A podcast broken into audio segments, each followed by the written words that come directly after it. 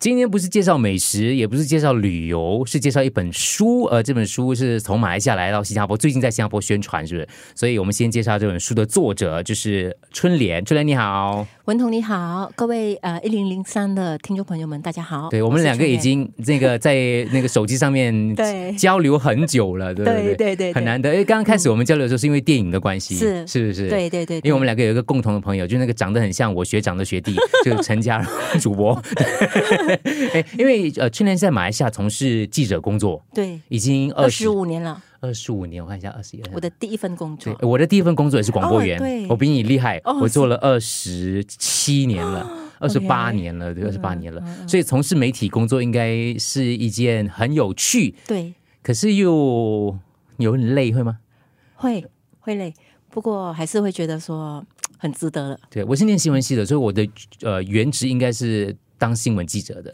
对，可是我觉得当新闻记者太累了，然后嗯就是要永远跑在前线。所以你是跑什么线的呢？我本身是副刊的副刊的。啊软性专题对，的，我很喜欢看马来西亚的副刊，每次回到马来西亚去看爸爸妈妈的时候，看副刊都可以看很久之类的。哦对 OK，所以其实这个《小咖英雄是呃，这本书其实在新加坡也可以买得到。对，目前可以哦已经我上架了。我会把这个封面呐、跟一些相关的新闻呢放到我们的群组当中去，大家可以上去看一下 t 点 me slash ufm 啦啦啦。今天只有文红跟春莲，还有另外两位朋友。不过我们分两天，就是来跟大家介绍一下这本书当中的故事哦。先介绍在你右边的，我一看就知道是我们的院长。院长来跟我们的听众打个招呼一下，顺便试一下你的麦。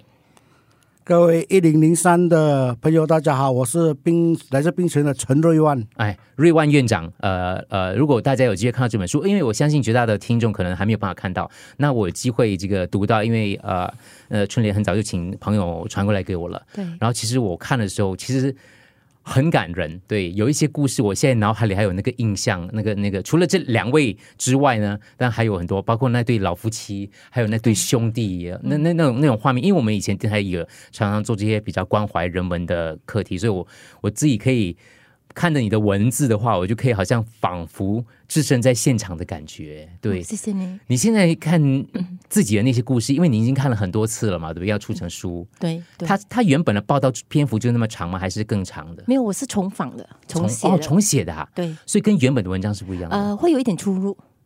比如说有一他们的一些些进展，对，比如他们都已经有一些是十多年哦之前访问过的受访者了。对，这里头非常非常之呃，我觉得温暖，还有充满爱。当然有一些的，可能你会有点呃触景生情、感伤的部分在里头啦。这个呃，这个其实里头只收集了九个故事，呃，对，里面九个故事，你应该采访了不止九个吧？对我采访了太多了那。怎么挑这九个故事呢？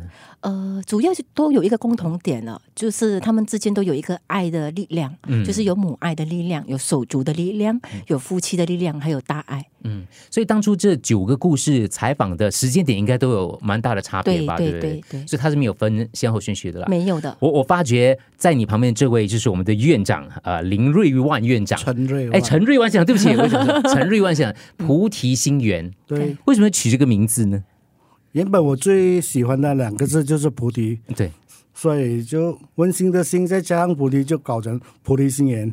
菩提心源，菩提。所以现在呃，那个是在槟城吗？对，里头有多少位老人家呢？三十五位三十五位，大概都是这个人数，最多了咯，最现在多最多了，最多了。是当初呃，春联会跟瑞万院长接触，我我发觉你们两个，我看你们俩的故事很像看那个连续剧，你知道那个韩剧有那种连续剧，一看到有什么帮忙可以，哎，院长来，我们一起去，你们两个就这样去了。对我用我的笔，他用他的身体，还有他的身体，对他 就是 嗯还还有他的精神。对，我觉得他的那个那个意意志是很重要的，因为要做这样的一份工作，因为呃，我认识瑞万的时候已经是十多年嗯了，所以他本身呢，呃，其实之前还是一个医院里面的义工。还没有一个，他最大的梦想就是可以经营一间自己的老人院，嗯把这些老人接回来。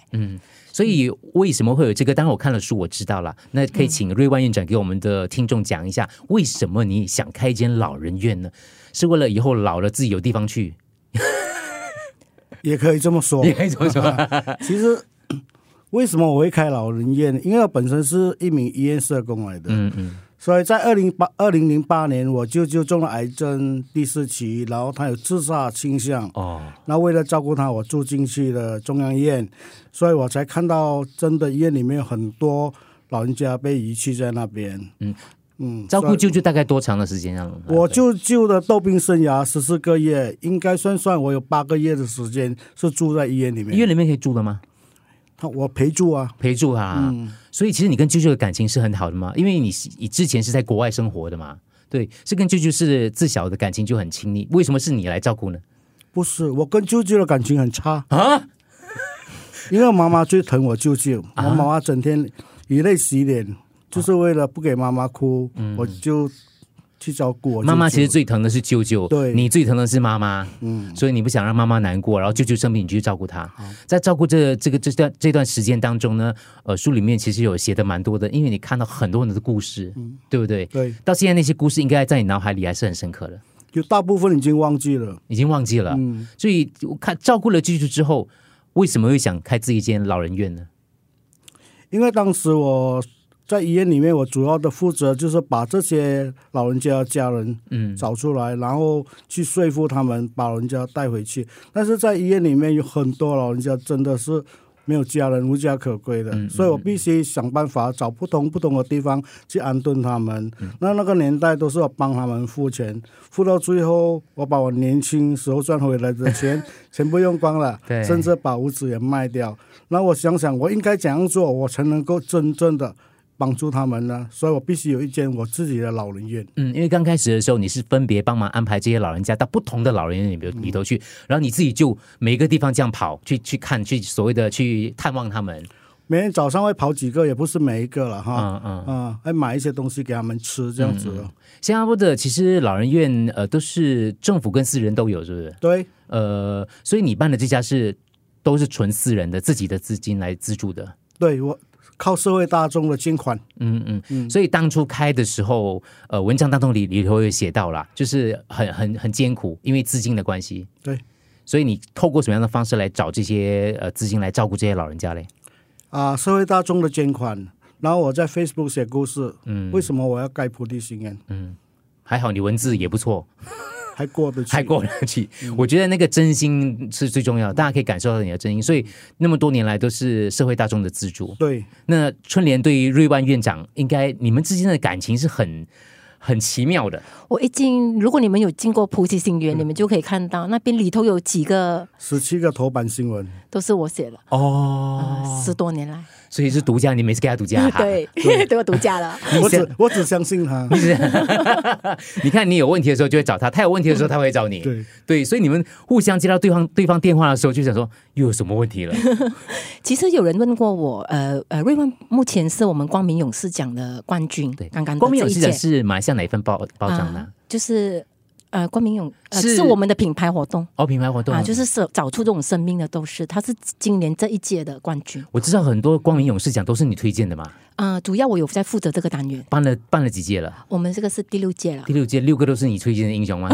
前面几节不是，后来有几节。其实为什么推荐他们光明英雄奖？那光明嗯光明勇士奖，对，勇士它的目的是就是跟我的书很接近的，嗯，所以我就是对这一份任务特别有情感，嗯，所以我这本书其实也是很靠近这个理念的。你觉得光明是在他们身上，还是你希望别人看到他们带给不同的读者他们自己的人生当中的光明呢？对，其实我是希望说，在这个疫情底下，大家可以从他们的身上，从他们的精神拿到看到有光的地方。嗯，等一下，我们再继续来跟院长聊一聊他的这个老人院的情况。继续锁定 U F M 零三，当然你可以上我们的群组 t 点 me slash U F M 啦啦啦，看到一些相关的一些文章啊，还有一些这本书的一些详情。